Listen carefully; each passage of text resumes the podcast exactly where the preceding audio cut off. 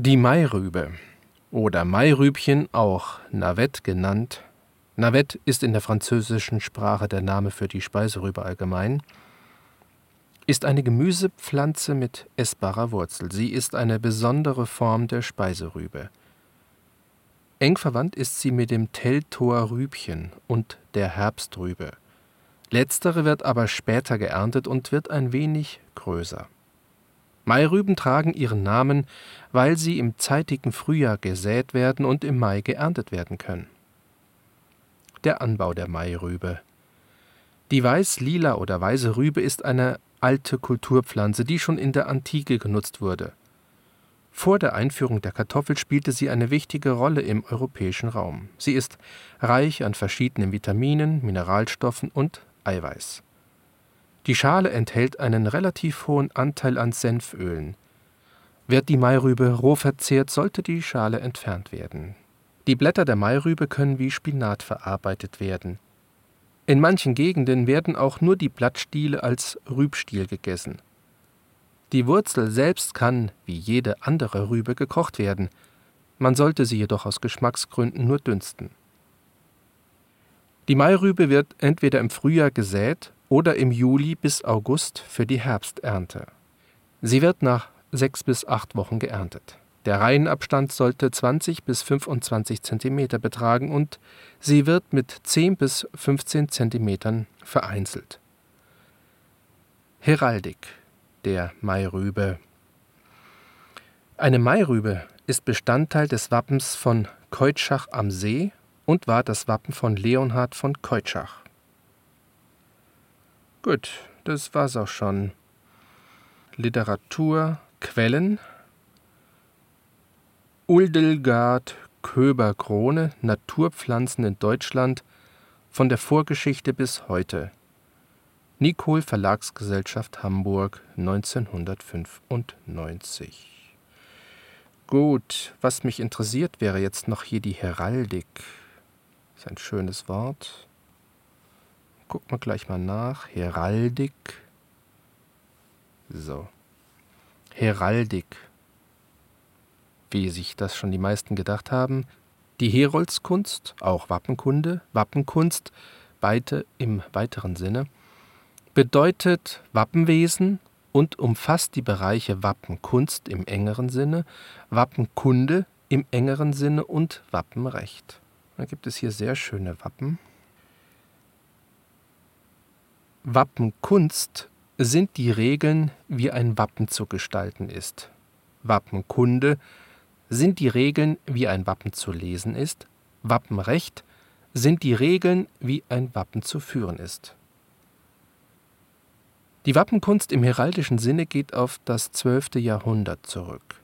Die Wappenkunde beschäftigt sich mit dem Aufbau von Wappen, deren Bedeutung und der Bedeutung der einzelnen Teile und Symbole der Wappen.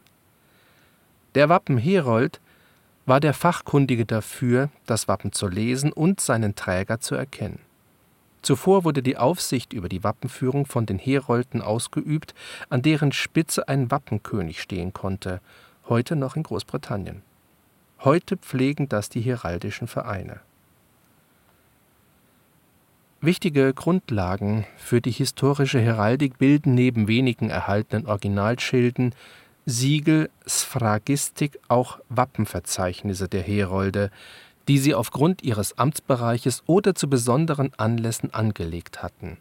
Auch Exlibris, Buchbesitzerzeichen aus dem späten Mittelalter, die zu dieser Zeit vorwiegend als Wappen ausgeführt wurden, dienen der Heraldik als Forschungsgrundlage.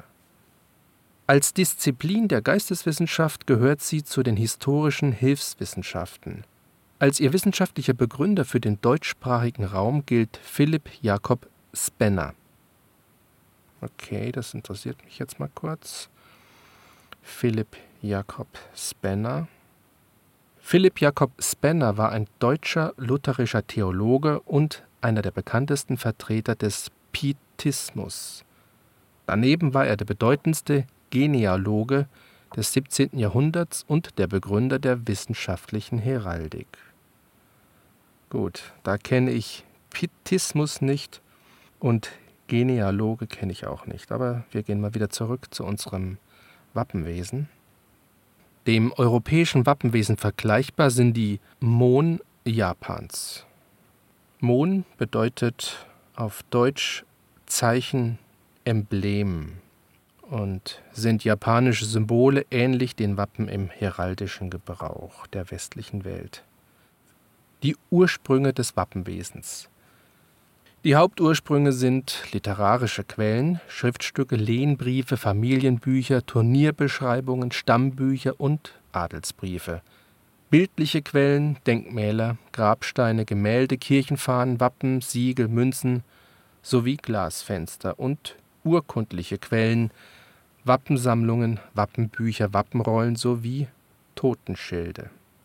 Die Vorgeschichte der Heraldik es war Brauch, dass die Krieger und besonders die Heerführer der Völker Babylons, Persiens und Chinas auf ihre Schilde und Fahnen verschiedene Zeichen und Figuren setzten. Auch auf den Schilden der alten Griechen finden sich verschiedene Tiere wie Löwen, Pferde, Hunde, Eber und Vögel.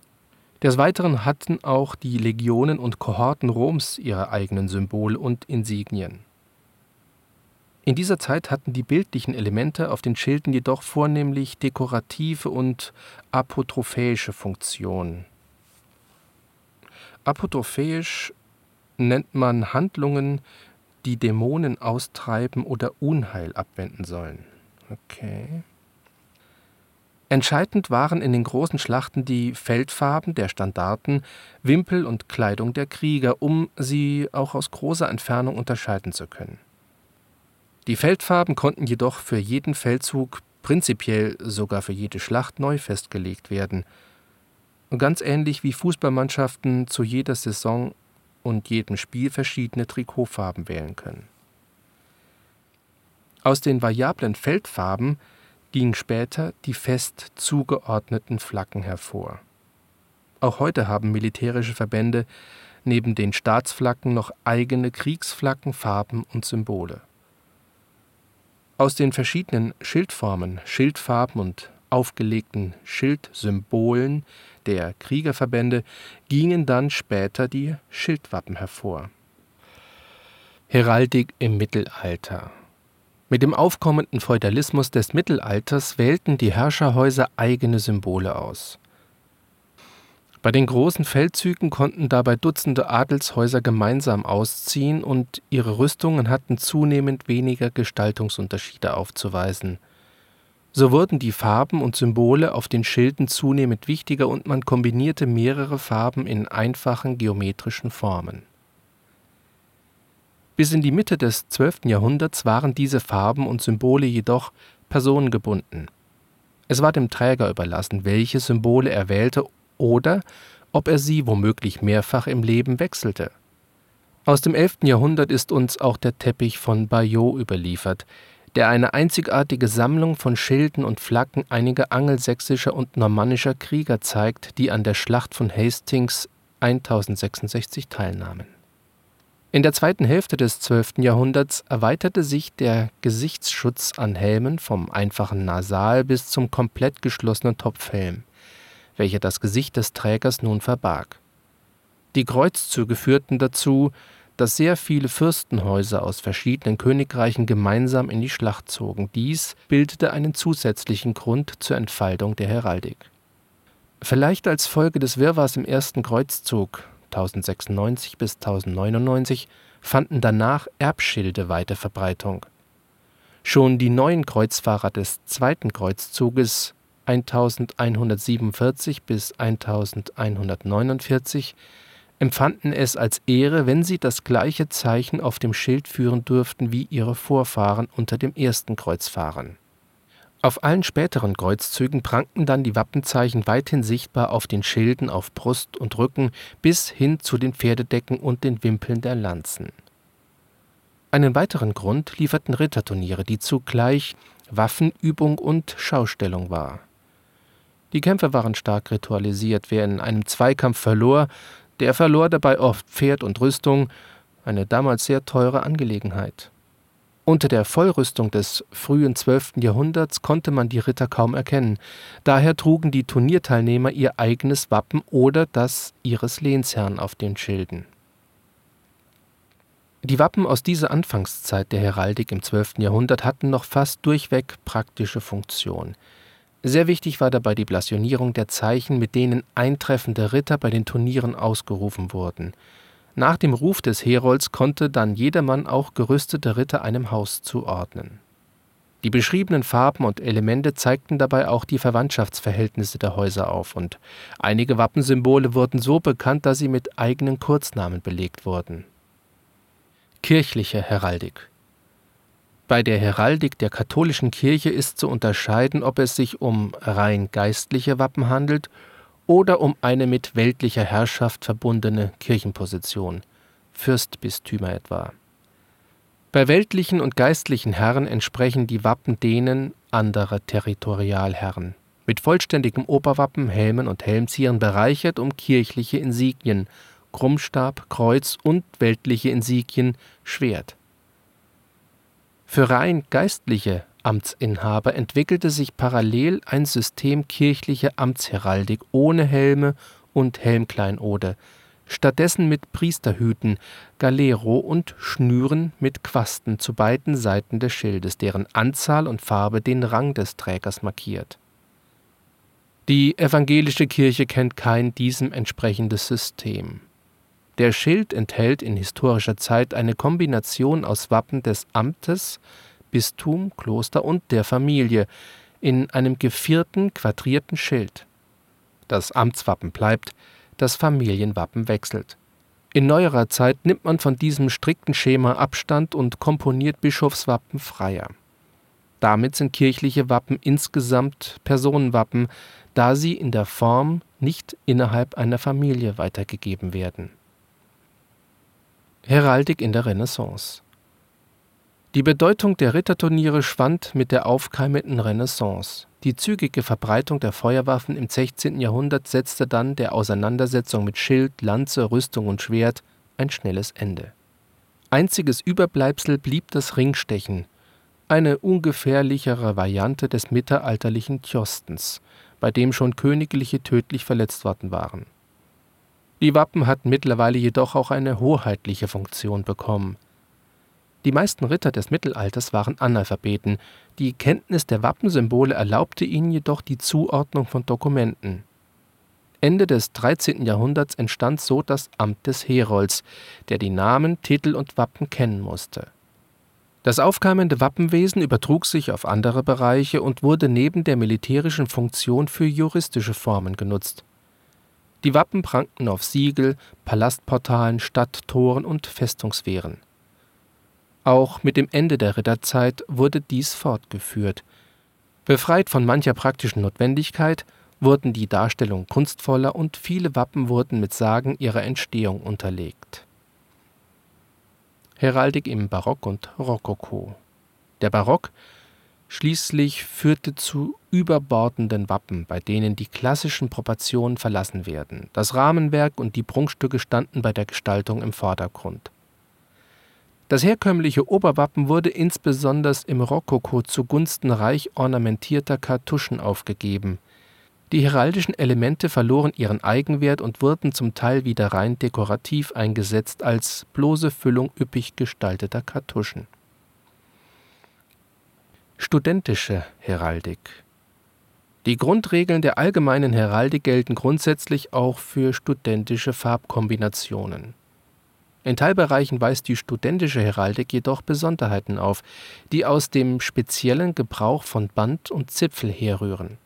Band und Zipfel kamen um 1800 mit den Korps und Burschenschaften auf, die als erste das Band als Brustband trugen.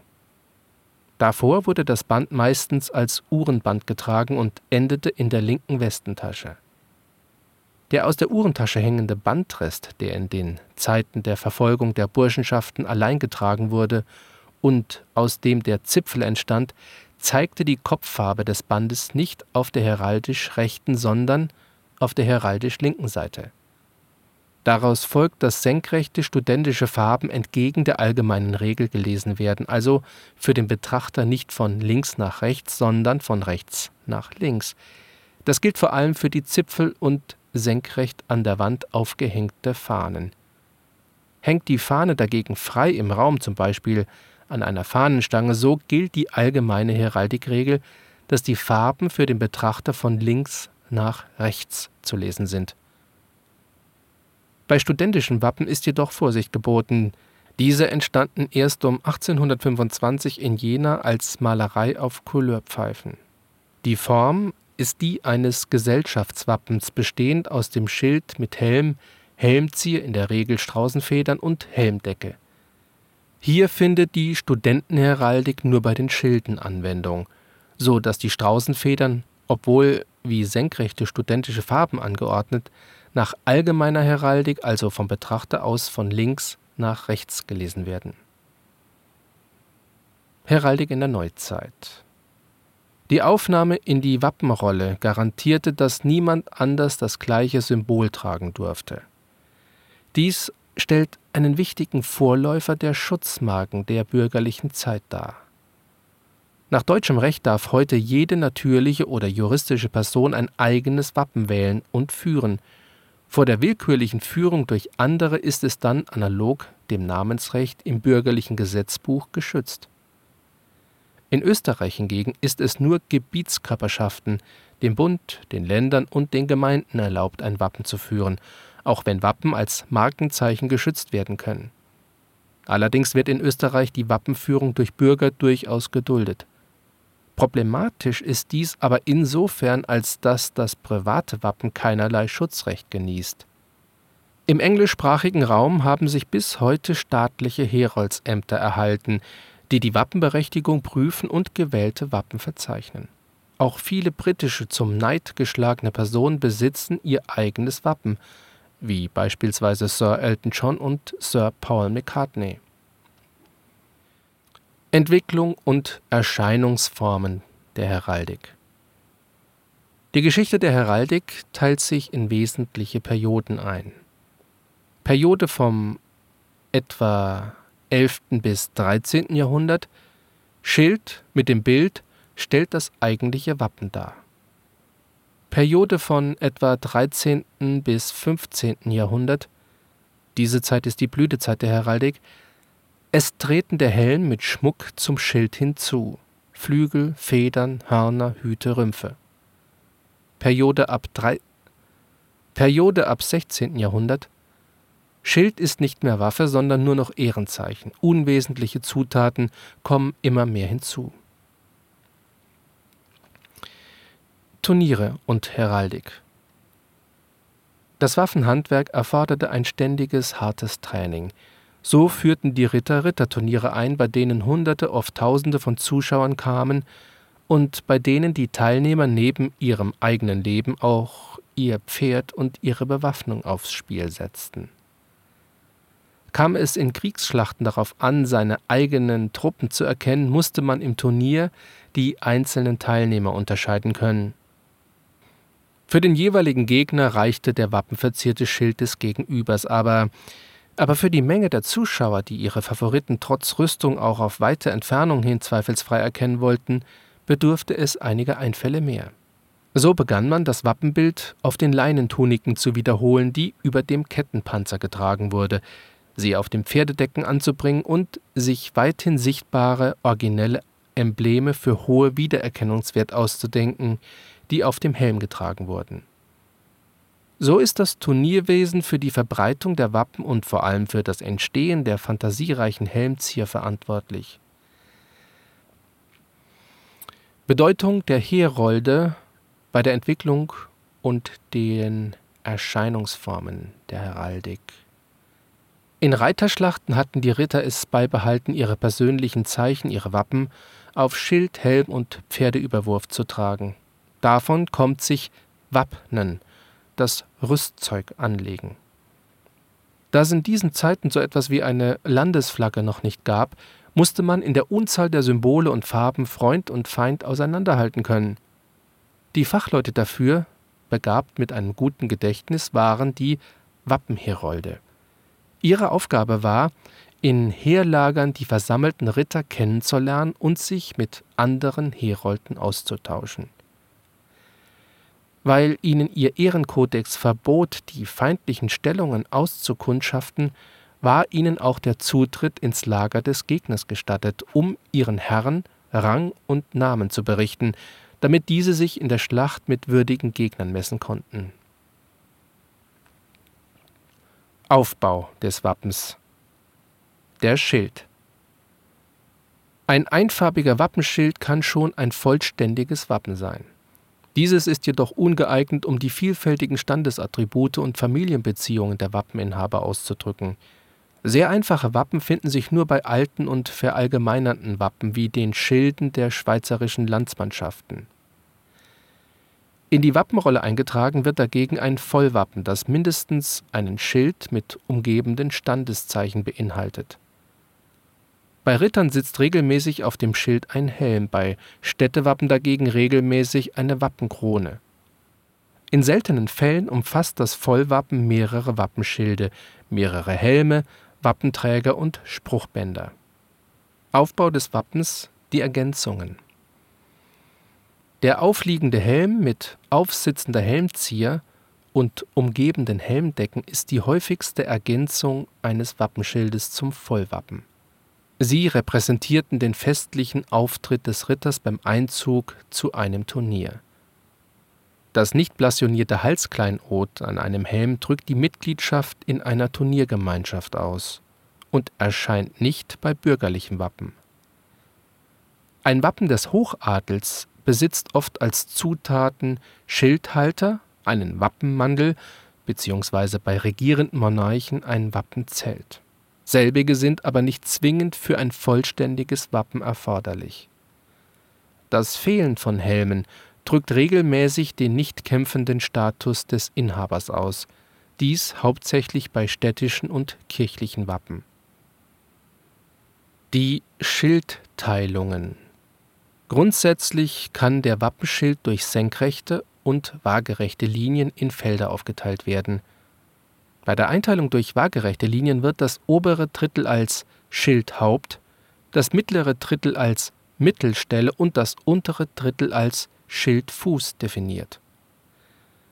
Bei der Einteilung durch senkrechte Linien wird die vom Betrachter aus linke Seite als rechte Flanke, die Mitte als Herzstelle und die vom Betrachter aus rechte Seite als linke Flanke bezeichnet. Der Austausch von rechts und links entsteht dadurch, dass die Wappen aus Sicht des Wappenträgers beschrieben, blasioniert werden. Die Gestaltung der Schildfläche.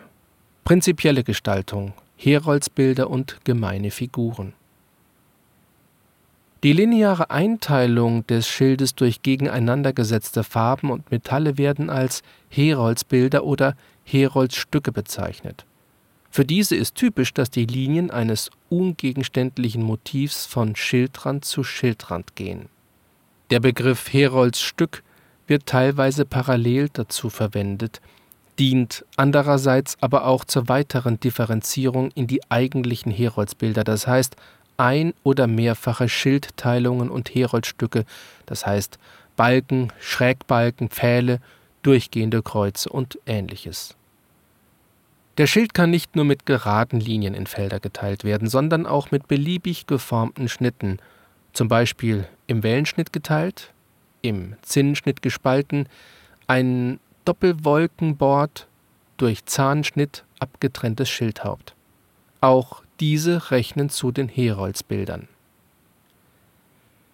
Gegenständliche Darstellungen nennt man gemeine Figuren. Diese gemeinen Figuren werden wiederum unterteilt in natürliche, das sind zum Beispiel Menschen, Tiere und Pflanzen, Fantasiewesen wie Fabelwesen oder Mischwesen sowie in künstliche wie Bauwerke, Waffen, Werkzeuge und weitere Alltagsgegenstände, wie zum Beispiel ein Schlüssel, wobei es hier auch unwirkliche Mischobjekte gibt.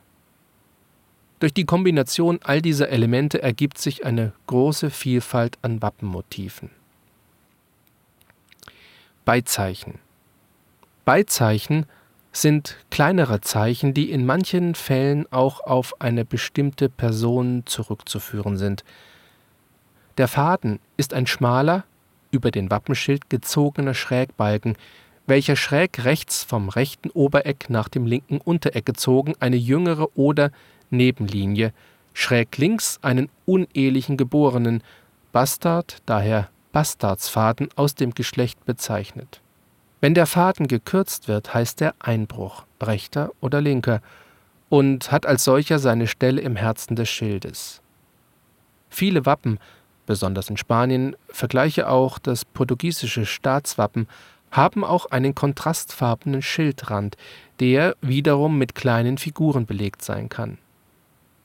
Ein weiteres Beizeichen ist der Turnierkragen, der besonders in der englischen Heraldik zur Differenzierung von Familienmitgliedern, Markierung des Erstgeborenen benutzt wird und beim Antreten der Nachfolge entfernt wird.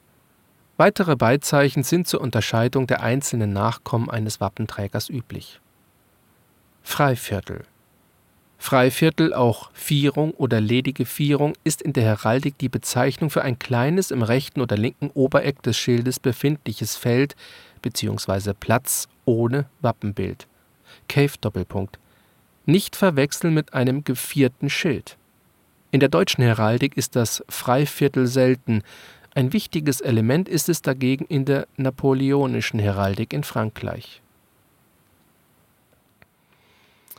Blasionieren Mit Entstehen der ersten Wappenrollen und Wappenregister entwickelte sich eine Kunstsprache, die Blasionierung die es möglich machte, ein Wappen in Schrift und Wort so exakt und knapp wie möglich zu beschreiben, damit es erkannt und fehlerlos wiedergegeben werden konnte. Der Ausdruck stammt vom französischen Wort Blason, Wappenschild. In ihren Grundzügen entstand die Kunst des Blasionierens ab dem 13. Jahrhundert und wurde vor allem im 17. und 18. Jahrhundert weiterentwickelt. So wie das gesamte Wappenwesen sich Schritt für Schritt entwickelt und gefestigt hat, entstand anfangs meist in Französisch, eine fein ausgearbeitete Kunstsprache, die mit ihrem Vokabular gestattete, mit wenigen Worten eine genaueste Beschreibung der Wappenschilde abzugeben. Reihenfolge beim Blasionieren. Erstens das Feld, zweitens das zentrale Stück, Heroldsbild, gemeine Figur, drittens, falls das zentrale Stück mit anderen Objekten belegt oder verbunden ist, folgen sie direkt im Anschluss. Viertens die Beizeichen. Fünftens mehrere Felder im Schild. Beschreibung erfolgt in der Reihenfolge der Schildstellen. Sechstens weitere Ebenen wie Mittelschild oder Herzschild, falls vorhanden, und die Figuren darin. Siebtens das Oberwappen, Helmzier, Helmdecken. Achtens zuletzt die Prunkstücke wie Schildhalter, Wappensprüche und gegebenenfalls Wappenmantel Heraldische Farbgebung Tingierung nennt man die heraldischen Regeln der Farbgebung. Das Wort kommt wie Tinktur von Tinctura Tinte. Nach traditionellen heraldischen Regeln sollten Wappen auch hinsichtlich der Farbgebung einfach gehalten werden. Die Gesamtheit der verwendeten Farbtöne nennt man heraldische Tinkturen, da abweichend vom allgemeinen Sprachgebrauch die heraldischen Farben nicht Gelb und Weiß einschließen, die nur bei der gemalten oder gedruckten Wiedergabe der beiden Metalle Gold und Silber erscheinen. Für Wappendarstellungen wird nur ein eng begrenztes Sortiment an Farbwerten, die Tinkturen verwendet, die in der Blasionierung benannt werden können. Bei schwarz-weißen Darstellungen von Tinkturen werden Schraffuren verwendet. Metalle der Heraldik sind Gold und Silber, Farben der Heraldik sind Rot, Blau, Schwarz, Grün, seltener Purpur, Braun, Grau. Pelzwerk sind Musterformen, die auf Tierfälle zurückgehen, beispielsweise Hermelin. Sie gelten deshalb als Tinktur, weil sie flächend füllend sind. Die heraldische Farbregel besagt erstens, es werden reine Farben ohne Abschattierungen, Verläufe und Nuancen verwendet. Zweitens, in einem Wappen dürfen Metalle nicht an Metalle grenzen, Silber, Gold nicht an Gold, Silber, Farben nicht an Farben. Durch das Gegeneinandersetzen von Metallen und Farben in einem Wappen wird eine starke Kontrastwirkung erreicht, die das Wappen schon aus großer Entfernung erkennbar machen. Pelzwerke können sowohl mit Metallen als auch mit Farben gemeinsam verwandt werden. Drittens, alle Farben sind gleichrangig. Es gibt keine Farbe, die rangmäßig über anderen stehen. Viertens, jedes Objekt kann prinzipiell in jeder heraldischen Tinktur dargestellt werden. Schildformen und Helme Beeinflusst durch die Entwicklung der Waffentechnik und Kunststile änderte sich auch die Darstellung der Wappen im Verlauf der Jahrhunderte. Die früheste verwendete Schildform ist der im Hochmittelalter vom 12. bis ins 14. Jahrhundert verwendete Dreiecksschild (Beispiel Essen dessen Seiten nach außen gebogen sind. Der zugehörige Helm ist der Topfhelm, der teilweise mit einem Stoffüberzug versehen ist. Im 13. Jahrhundert entstand der Halbrundschild, der für die Wappendarstellungen mehr Raum bot. Insbesondere mehrfeldrige Wappen, die nun aufkamen, benötigten den größeren Raum in der unteren Wappenhälfte der aus dem Topfhelm hervorgegangene Kübelhelm ist bereits mit stoffbahnartigen Helmdecken versehen, die nur in geringem Maße eingeschnitten sind. Aus dem Kübelhelm ging im 15. Jahrhundert der Stechhelm hervor, der seit Kaiser Friedrich III. Bedeutung als Symbol des Bürgerwappens erlangte. Ihn kennzeichneten stärker eingeschnittene und eingerollte Helmdecken der etwa gleichzeitig aufgekommene Kolbenturnierhelm wird in der Heraldik auch als Bügel oder Spangenhelm bezeichnet. Die Helmdecken sind nun nicht mehr als Stoffbahnen erkennbar, sondern ähneln ornamentalen Laubwerk. Die Wappendarstellungen zeigen mehr und mehr unheraldische, das heißt von den tatsächlich gebrauchten Schilden abweichende Schildformen. Die Tartsche ein im Turnier gebrauchter Schild mit rundem oder länglich-ovalem Einschnitt auf der heraldisch rechten Seite, die Speerruhe, Auflage der Turnierlanze, war der letzte einem echten Kampfschild entsprechende Schild.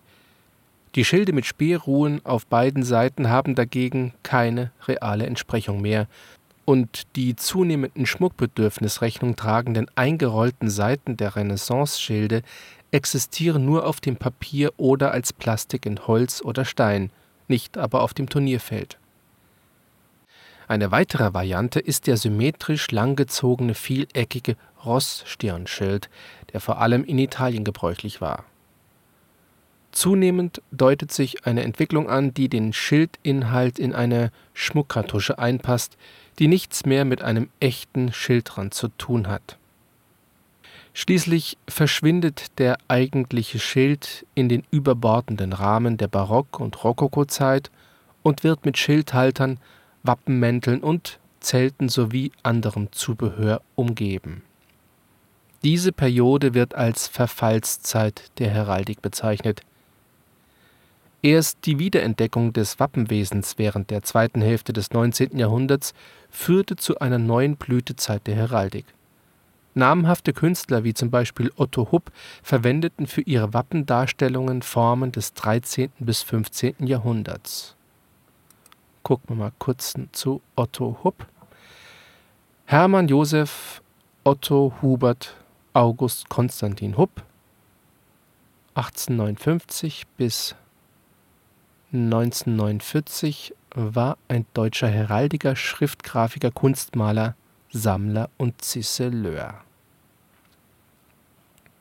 Gut. Heroldsbilder. Heroldsbild nennt man die geometrische Aufteilung des Schilds durch eine oder mehrere von Schildrand zu Schildrand verlaufende Linien in mindestens zwei verschiedenen Feldern. Gemeine Figuren. Gemeine Figur nennt man die vielfältigen Figuren, die das Wappen über die Tinktur hinaus bereichern. Beliebte gemeine Figuren sind Wappentiere, Daneben gibt es aber zahlreiche andere Motive aus der belebten und unbelebten Natur sowie Gegenstände aller Art.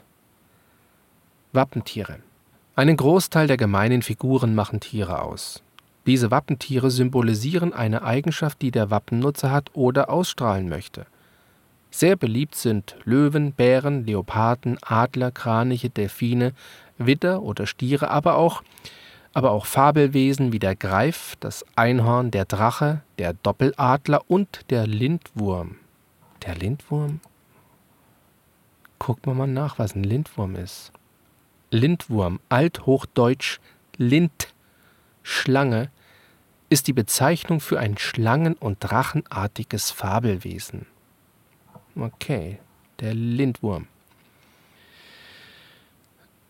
Äh, wo waren wir stehen geblieben? Wie der Greif, das Einhorn, der Drache, der Doppeladler und der Lindwurm. In Kommunal- und Territorialwappen werden häufig Tiere verwendet, die in der Region als heilig angesehen werden oder oft vorkommende oder symbolische Landestiere sind. Weitere gemeine Figuren Neben Menschendarstellungen gehören zu den gemeinen Figuren auch Pflanzen wie die Rose, die Lilie Fleur de Lis oder die starke Eiche.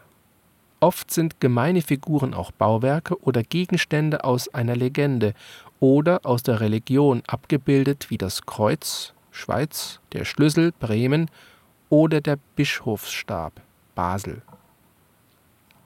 Gestaltungsregeln Um ein Wappen eindeutig erkennbar zu machen, sollte die Anzahl der Farben, Felder und Figuren möglichst gering sein die Figuren sollten den Schild weitgehend ausfüllen, weniger ist mehr. Ebenso ist die Farbregel zu beachten, von zwei Feldern eines Wappens sollte jeweils eines in einer Farbe, das andere in einem Metall tingiert sein. Diese Regel gilt auch für das Schildfeld und eine aufgelegte gemeine Figur eine typische Möglichkeit der Heraldik, die Anzahl der Wappenmotive zu erweitern, ist die Tingierung in gewechselten oder verwechselten Farben, das heißt, der Schild ist zum Beispiel geteilt und eine aufgelegte gemeine Figur oder ein weiteres Heroldsbild weist jeweils die Farbe des gegenüberliegenden Feldes auf. Füllen gemeine Figuren nicht den gesamten Schild aus, ist anzugeben, an welcher Stelle sie sich befinden Dazu werden Bezeichnungen verwendet, die sich häufig an den Heroldsbildern orientieren (Hauptstelle, Fußstelle, rechte oder linke Flanke, Herzstelle usw.). Abaisse heißt ein erniedrigtes Wappenbild, wachsend eine Figur, die so tief sitzt, dass sie unten abgeschnitten ist.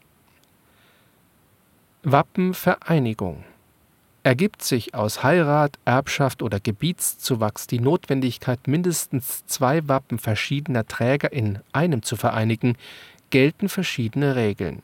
Diese werden von der Absicht des Stammwappenführenden stark beeinflusst und führen zu sogenannten Allianzwappen. Die Zusammenführung kann durch Auflegung, Einpfropfung, Verschränkung oder Einfassung, ganz allgemein auch nur durch Stellung der Wappenschilder erreicht werden Wappenrollen Wappen sollten aus Nachweisgründen in einer Wappenrolle registriert werden. Neben der formalen Prüfung der Wappengestaltung wird hier auch festgelegt, ob das Wappen nicht bereits von anderen geführt wird. Wappenbuch. Deutsche Wappenrolle, Herold und Heraldischer Verein, Liste der Flaggen deutscher Bundesländer, Liste der Wappen deutscher Länder, Flaggen und Wappen der Länder Österreichs, Wappenrolle Kolonialwappen Als Kolonialwappen werden die in den Kolonien der europäischen Staaten durch die Kolonialmächte der Staaten verordneten Wappen nach ihren und den europäischen Regeln der Heraldik verstanden. Da in den Kolonien die Wappenkunde keinen oder nur geringen Anfang hatte, wurden gegen den heraldischen Regeln Wappen für gültig erklärt. So zeigen Wappen wesentliche Teile ihrer Kolonialmacht, Beispiel Portugal setzt die Quinas in den Schild England ihren Löwen und Frankreich die Lilien in Kanada. Viele Wappensprüche unter den Schilden sind dem Mutterland entlehnt worden. So kann zu den älteren Wappen das von Jamaika gerechnet werden. Eingeführt wurde es etwa um 1692 durch England. Mit dem schrittweisen Ende der Kolonialzeit in vielen Ländern wurden neue Wappen durch die eigenständigen Staaten geschaffen oder die bis dahin geführten nur angepasst.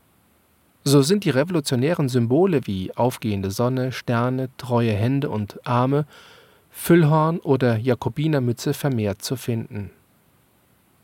Wappendevisen gleichen sich oft. Freiheit, Gleichheit, Brüderlichkeit und der Lorbeerkranz oder Zweig liegt um den Schild.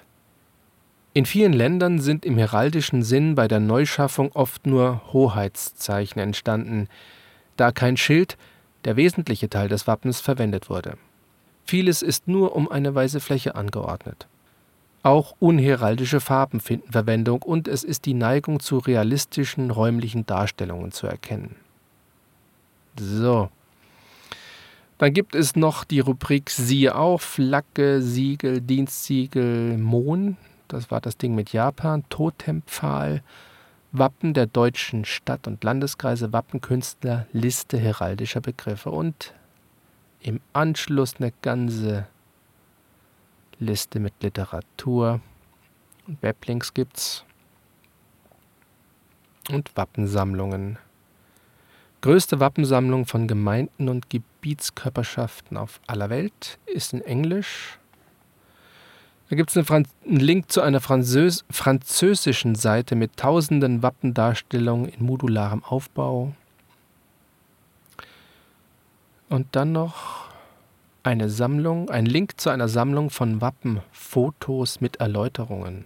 Da gucke ich mal schnell drauf. Von Bernhard Peter, Heraldikfotos von Wappen. Meine Güte.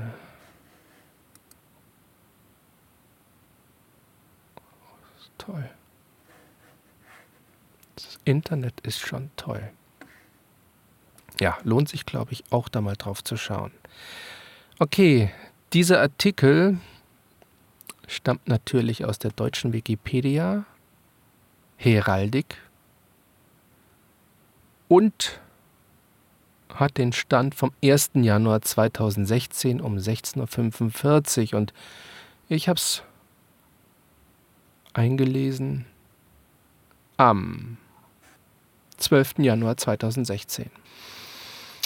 Der Text ist, der Text ist unter der Lizenz Creative Commons Attribution Share Alike verfügbar und so ist es auch. Ihr könnt das ruhig weitergeben.